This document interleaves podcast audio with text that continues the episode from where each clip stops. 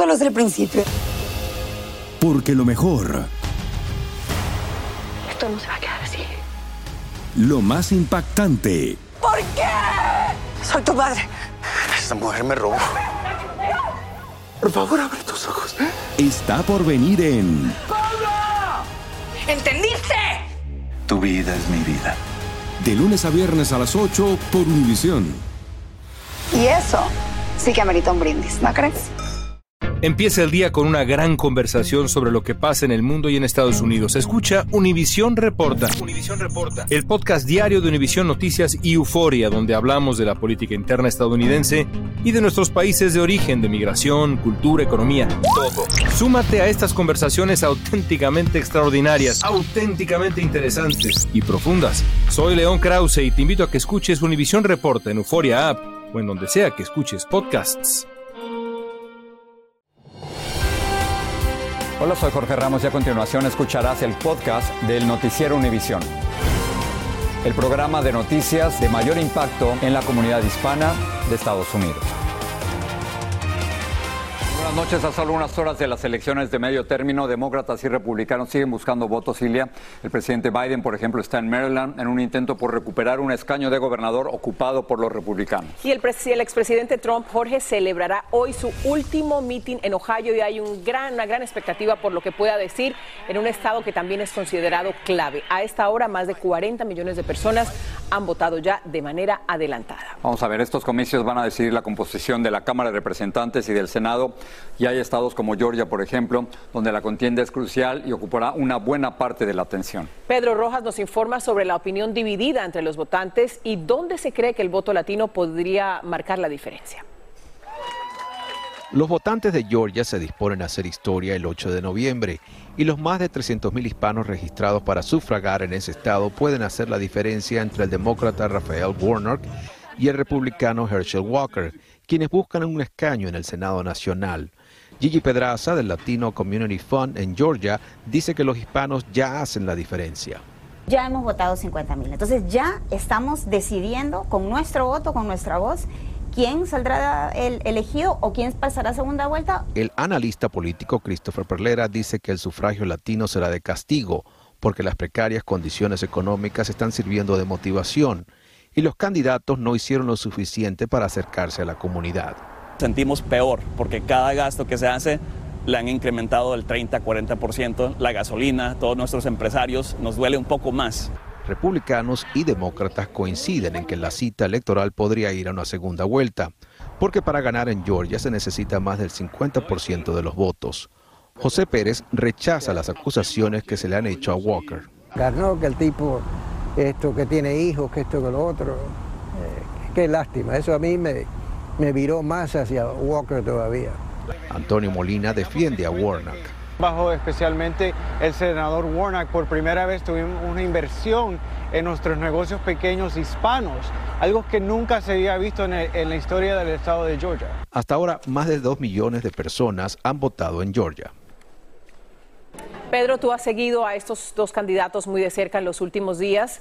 Eh, ¿Sabes si ellos estarían preparados para una posible segunda vuelta el 6 de diciembre? Así es, Silvia, los dos han dicho que están listos. La importancia y la incógnita que muchos tienen es saber si los candidatos cambiarían sus narrativas para motivar a los votantes. Uno de ellos podría ser el senador Warner, quien buscaría distanciarse de la Casa Blanca, el presidente Biden, para tratar de recortar el impacto que está teniendo la crisis económica en la intención de los votantes. Regreso contigo, Jorge. Bueno, gracias. Ese es Georgia y otro de los estados claves en las elecciones de mañana es Florida y parte del electorado, Ilia aparentemente está cambiando el voto de su partido tradicional. Así es, y es que muchos dicen tener razones para hacer este giro político. Y como nos reporta Angie Sandoval desde Tampa, aún es incierto lo que pueda ocurrir en ese estado. A menos de 24 horas de las elecciones, los candidatos al Senado y a la gobernación de la Florida se disputaban hasta el último voto. Sin embargo, para electores como Carolina Castillo ya no hay nada más que escuchar. Después de 28 años de ser demócrata, el Partido Demócrata me ha defraudado de tal manera. La empresaria residente de Miami votó temprano y está entre el creciente número de electores demócratas que decidieron cambiarse de partido para apoyar con su voto a los candidatos republicanos. Con el Partido Demócrata me he dado cuenta que dicen somos centristas, somos moderados, mentira. El Partido Republicano vaticina lo que llaman una oleada roja. Actualmente en Florida tenemos una ventaja, el Partido Republicano, de 305 mil votantes inscritos al partido por encima de los demócratas. Sin embargo, votantes demócratas como Tomás Gómez dicen no estar listos para perder. Ah, hay mucha probabilidad de que los republicanos tomen el control del Senado, pero hay que esperar. Según las encuestas, el senador republicano Marco Rubio está un promedio de casi ocho puntos sobre su contrincante, la demócrata congresista Val Demings. Asimismo, el gobernador republicano Ron DeSantis parece estar saboreando una ventaja no vista en la historia de este estado, con un promedio de 11 puntos sobre el congresista demócrata Charlie Crist. Aunque nada está por sentado, más cuando el expresidente Donald Trump entra en la arena política. Habló mal del gobernador Ron DeSantis durante un rally en Pensilvania. Le pidió a los electores que apoyaran a los candidatos republicanos. Pero habrá que esperar a ver el impacto de su discurso. Hablando de impacto, Angie, no únicamente a nivel electoral, pero nos estamos enterando de que otra tormenta es posible que afecte el estado de la Florida. ¿Cómo equiparamos estas dos cosas? ¿Cómo se manejan? Así es, así es, Jorge. Aquí hay muchísima expectativa, no solamente por las elecciones de mañana, sino también por esa tormenta subtropical que podría llegar pasado mañana, es decir, el miércoles, pasado mañana. Eh, hay que recordar que solamente que estamos a dos horas de donde el huracán Ian devastó a comunidades enteras el mes pasado y hay mucho temor que los electores mañana tengan otras cosas mucho más importantes que hacer que ir a votar. Jorge. Año, muchas gracias. Por supuesto, aquí en el noticiero un poco más adelante hablaremos de esa tormenta. Pero hablando de elecciones, unas 3.400 boletas de voto por correo de Filadelfia en Pensilvania serán rechazadas debido a información incorrecta, falta de fechas o sobres de confidencialidad. Las autoridades electorales han publicado los nombres de los votantes afectados e instaron a tomar medidas urgentes para reemplazar esas papeletas. También en Pensilvania es importante destacar que ese estado, junto a Wisconsin, New Hampshire y Michigan, tienen normas que no les permite hacer el conteo de voto anticipado de manera inmediata, es decir, tienen que eh, los resultados podrían tardar varios días.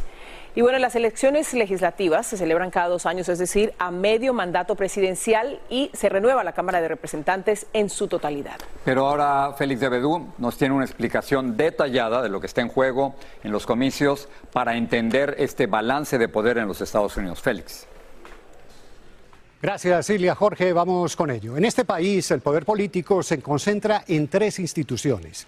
Tenemos la rama ejecutiva o presidencial, su sede es la Casa Blanca. Está la rama judicial, en la que su máximo órgano es la Corte Suprema de Justicia Federal. Y luego está el poder legislativo. En estas elecciones, la contienda grande está por el control del Congreso. El Capitolio de Washington, D.C. es la sede de este poder, el poder legislativo. Y esta, la que vamos a ver ahora, es la Cámara de Representantes. De los 435 escaños, aquí los que ven en azul son los congresistas demócratas, los 214 en rojo los republicanos. Los demócratas controlan esta Cámara porque sobrepasan los 218 escaños que determinan la mayoría. Ahora, ¿qué pasa mañana? Borrón y cuenta nueva. Cada partido buscará ganar suficientes escaños para sobrepasar el número mágico de 218. Y ahora nos vamos a la Cámara Alta, al Senado Federal, que cuenta con 100 escaños. Actualmente los demócratas tienen 48 más dos independientes que votan habitualmente con ellos para un total de 50. Tienen además el voto de la vicepresidenta Kamala Harris que rompe posibles empates. Mañana solo un tercio del Senado se renueva. Por eso comenzamos el día con 29 republicanos y 36 demócratas que no están en juego en estas elecciones. A estos números les iremos, vamos a mirar para arriba, les iremos agregando en cada partido quién va ganando. Hay cuatro contiendas en particular que estaremos monitoreando muy de cerca porque están muy, pero muy reñidas. Y dependiendo de quién gane allí, se puede determinar el poder en el Senado. Ilia Jorge, mañana estaremos aquí de nuevo contándoles todo esto. Muchas gracias. Vamos a seguir con este tema porque el presidente Biden dijo en Filadelfia que esta es una elección entre dos visiones diferentes de los Estados Unidos y es que además de decidir la composición de ambas cámaras, los votantes decidirán sobre una variedad de temas como el aborto y el consumo de marihuana. Luis Mejid nos cuenta. A pesar de que mañana los votantes decidirán quién controla el Congreso, Muchos llegarán a las urnas motivados por temas que los tocan más de cerca. Decenas de proposiciones estatales impulsarán a que millones no se queden en su casa. Con los precios que tenemos hoy en día y con la inflación, pues tenemos que aumentar el salario de los trabajadores, que somos los que movemos la, la, industria. En Nevada, preocupado por la inflación, Pablo Leos apoya la proposición que aumentaría el salario mínimo a 12 dólares la hora. Nevada no es el único estado que considera el salario mínimo, también está Nebraska. Otros se hacen preguntas sobre temas migratorios. Arizona quiere saber si los Dreamers pueden o no pagar lo mismo que los residentes para ir a la universidad. Y Massachusetts, si los indocumentados pueden tener licencia para conducir. El menú para los votantes es variado. En varios estados, incluyendo Maryland, se decidirá si se legaliza la marihuana. En otros, como Alabama, si se debe quitar lenguaje que permite la esclavitud como forma de castigo en las prisiones. Pero el plato fuerte, lo que puede movilizar a millones, son las proposiciones que tienen que ver con el derecho al aborto. No nada más se trata de, de aborto, no nada más se trata de eso, se trata de los derechos de las mujeres hacia la reproducción, si deciden tener o no tener bebés. Cinco estados, California, Kentucky, Montana, Vermont y Michigan, tienen los derechos reproductivos en las urnas. Esas proposiciones de, que, ha, que hay en varios estados eh, puede, pueden influir muchísimo en el número de personas que acuden a las urnas. Estas no serán elecciones presidenciales, pero es mucho lo que está en juego y el poder de hacerse oír literalmente está en sus manos. En Henderson, Nevada, Luis Mejía, Univisión. Fantasmas, portales, crímenes extraordinarios, desapariciones Hechos sobrenaturales son parte de los eventos que nos rodean y que no tienen explicación. Pero ya es tiempo de correr el oscuro manto que los envuelve para hallar las respuestas de los misterios más oscuros del mundo. ¿Están listos? Enigma sin resolver es un podcast de euforia. Escúchalo en el app de Euforia o donde sea que escuches podcasts. Dicen que traigo la suerte a todo el que está a mi lado. Y esa es mi mala fortuna. Basada en el clásico de Juan Rulfo, llega Univisión, El Gallo de Oro. Supongamos que la caponera puede inclinar la suerte a quien ella quiera. ¿Estás tardando en conquistarla? Con Lucero, José Ron y Plutarco Asa. Este gallo está cambiando la vida. En una historia legendaria de amor y azar. No trates de cambiarme, no lo vas a lograr. El Gallo de Oro, lunes a viernes a las 9 por Univisión. Estás escuchando el podcast del noticiero Univisión. En Estados Unidos los temas migratorios ya son parte del debate político diario y por eso lo que ocurre en la frontera tiene tantas repercusiones. Así que, Jorge, puede ocurrir que los candidatos escojan la frontera para su noche de elecciones. Marlene González tiene más. En Texas, la atención electoral se centra en las competitivas contiendas de tres distritos congresionales en el sur del estado donde la preferencia política del electorado de ser tradicionalmente demócrata podría dar un giro histórico en estas elecciones de medio término. Algunos están empezando a migrar al Partido Republicano y vemos esto en, en las candidaturas que tienen allí en el sur. Las candidatas latinas Mayra Flores, Mónica de la Cruz y Cassie García son la triple amenaza del Partido Republicano para desbancar principalmente a sus contrincantes demócratas Henry Cuellar y Vicente González, cuyos puestos parecen estar en la cuerda floja. ¿Acaso que las tres uh, latinas republicanas ganen uh, mañana? Ese sería una paliza para el Partido Demócrata y sería casi un hecho que los republicanos tendrían mayoría absoluta en la Cámara de Representantes a nivel nacional. De ser así, republicanos lucharían por volver a implementar el controversial programa Quédate en México, Así lo mencionó el líder de la minoría de la Cámara de Representantes, Kevin McCarthy, durante su visita a la frontera para apoyar a las tres candidatas. Creo que lo primero que se verá es un proyecto de ley para asegurar la frontera. La seguridad fronteriza y la economía fueron los temas claves de la campaña del gobernador de Texas, quien precisamente eligió la ciudad fronteriza de McAllen para su evento la noche del día de elecciones. El gobernador está comprometido con estas comunidades, comunidades que necesitan más que nunca de un gobierno eficiente, de un gobierno de sentido común, de unas decisiones realmente en favor de lo que el pueblo, la gente, los ciudadanos están necesitando. Con más del 80% de la población hispana en el Valle del Río Grande, ambos partidos están conscientes de lo crucial que será el voto latino en esta región fronteriza. En Macalén, Texas, Guzmán, Univisión. A pesar de lo avanzado que está la temporada de huracanes, la tormenta subtropical Nicole podría convertirse en huracán y amenaza ya a las Bahamas. Y también Jorge a la costa este de la Florida justo el miércoles, un día después de las elecciones. Jessica Delgado, nuestra meteoróloga, tiene los detalles. Adelante, Jessica. Gracias, Jorge. Y así es, efectivamente, continuamos monitoreando muy de cerca la evolución de la tormenta subtropical Nicole, que en los próximos días pudiera convertirse en tormenta tropical y eventualmente llegar a la costa de la Florida como huracán de categoría 1. En estos momentos está a unas 425 millas al este-noroeste de las Bahamas. Se desplaza a un movimiento de traslación de 8 millas por hora. Se estima que entre mañana y el miércoles esté impactando las islas de las Bahamas y a partir del jueves por la madrugada está impactando algún punto del centro de la Florida. En estos momentos las Bahamas están bajo vigilancia aviso por huracán. Vamos a estar viendo que Miami-Dade está bajo una vigilancia por tormenta tropical. Palm Beach y West Palm Beach están bajo una vigilancia de huracán. Hacia el norte de la Florida y hacia Georgia están bajo una vigilancia por tormenta tropical. ¿Cuáles van a ser los impactos de ese sistema que no solamente van a impactar la Florida, sino también Georgia y las Carolinas para los próximos días? Fuerte oleaje, marejadas, inundaciones costeras, erosión de las playas, corrientes de resaca y fuertes precipitaciones. También los vientos de tormenta tropical y vientos huracanados que van a comenzar a sentirse a partir del miércoles, los vientos de tormenta tropical y a partir del jueves los vientos huracanados. También vamos a estar hablando de la marejada ciclónica que va a ser bastante impresionante para los próximos días y esta es la gran amenaza que representa para la Florida este sistema. Así que es momento de prepararse porque tienen hoy y mañana a partir del miércoles ya es tarde. Hasta que la información regreso con ustedes. Increíble. Huracán en noviembre. Gracias, Jessica. Una jueza de distrito de Texas selló los informes de las autopsias de quienes fueron asesinados en la masacre de la primaria Rob de Ubalde. También ordenó que se le entregue al fiscal del distrito para la investigación. Lo selló para evitar que se revele información hasta que las autoridades completen la investigación de esa matanza. Vamos a pasar a México. La Fiscalía investiga la terrible muerte de la joven Ariadna Fernanda López, quien fue víctima de feminicidio en el estado de Morelos. Ya se ha entregado uno de los sospechosos, pero ahora las causas reveladas sobre la muerte de la joven contradicen los primeros reportes y ponen en evidencia a la Fiscalía de Morelos. Alejandro Madrigal nos informa. Estas imágenes en donde aparece el presunto asesino de Ariadna Fernanda López Díaz, cargando su cuerpo inmóvil, sería la prueba que confirme que se trata de Rautel, con quien había estado el día de su desaparición, y se acusó al fiscal de Morelos, Uriel Carmona, de encubrir al presunto feminicida. Está encubriendo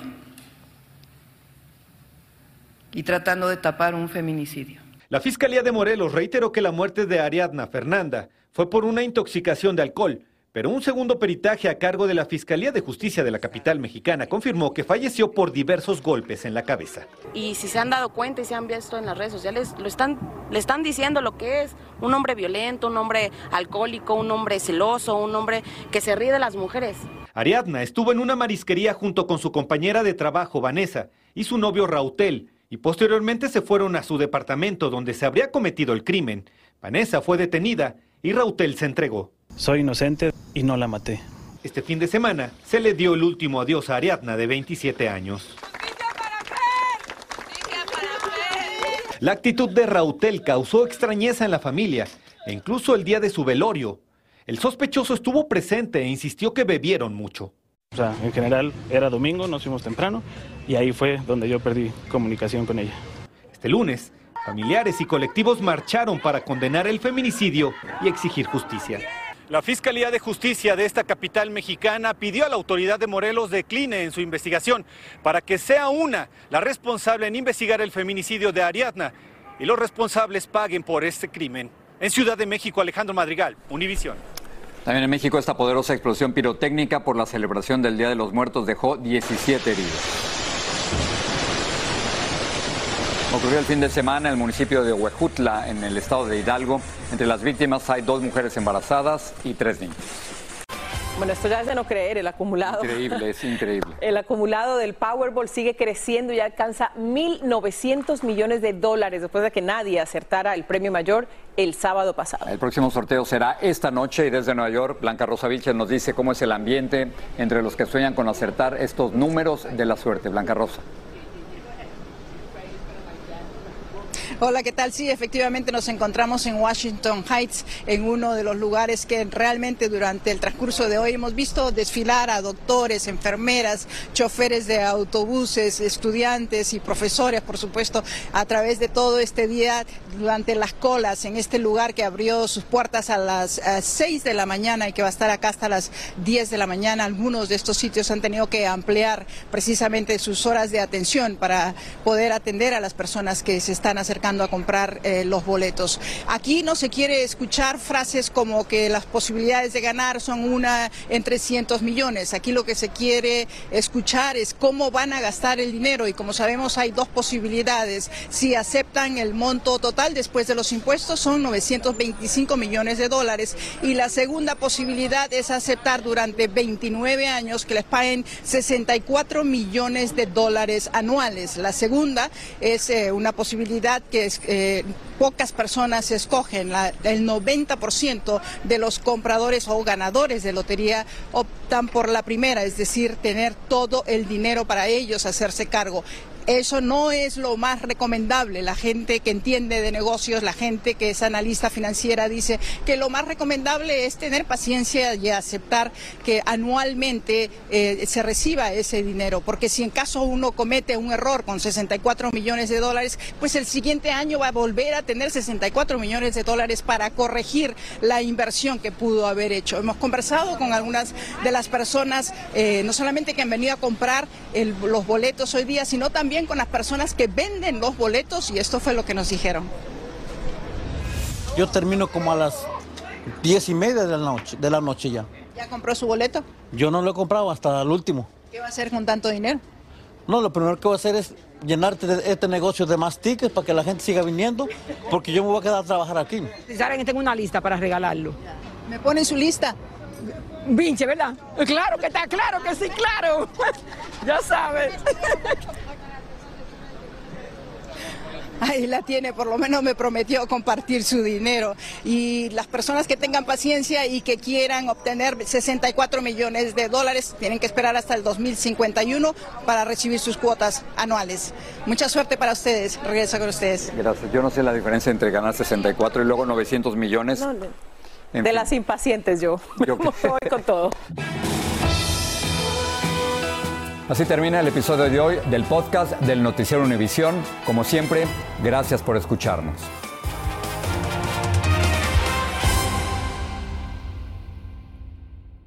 Los temas que necesitas saber para empezar el día. Las noticias que más cuentan. Escucha Univisión Reporta. Univisión Reporta. Un podcast de análisis exhaustivo, en el que le damos voz a expertos y protagonistas de temas internacionales y nacionales para comprender mejor los hechos que están haciendo historia.